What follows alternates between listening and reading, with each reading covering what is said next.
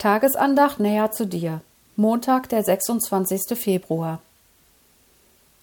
Wenn jemand seinen Willen tun will, so wird er von der Lehre wissen, ob sie aus Gott ist oder ob ich von mir selbst ausrede. Johannes 7, Vers 17. Zum Gehorchen bereit sein. Der Herr Jesus stellt im Tagesvers einen wichtigen Grundsatz auf. Wenn der Mensch bereit ist, den Willen Gottes zu tun, bekommt er Verständnis über seine Lehre.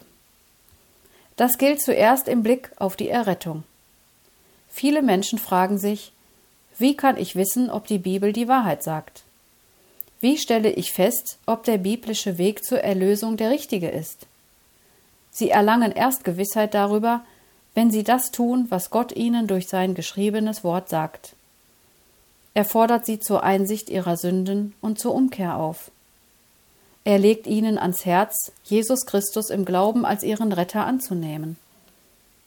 Sobald sie diesem Aufruf Gottes Folge leisten, kommen sie zur Erkenntnis der Wahrheit. Sie sehen ein, dass sie nichts zu ihrer Errettung beitragen können.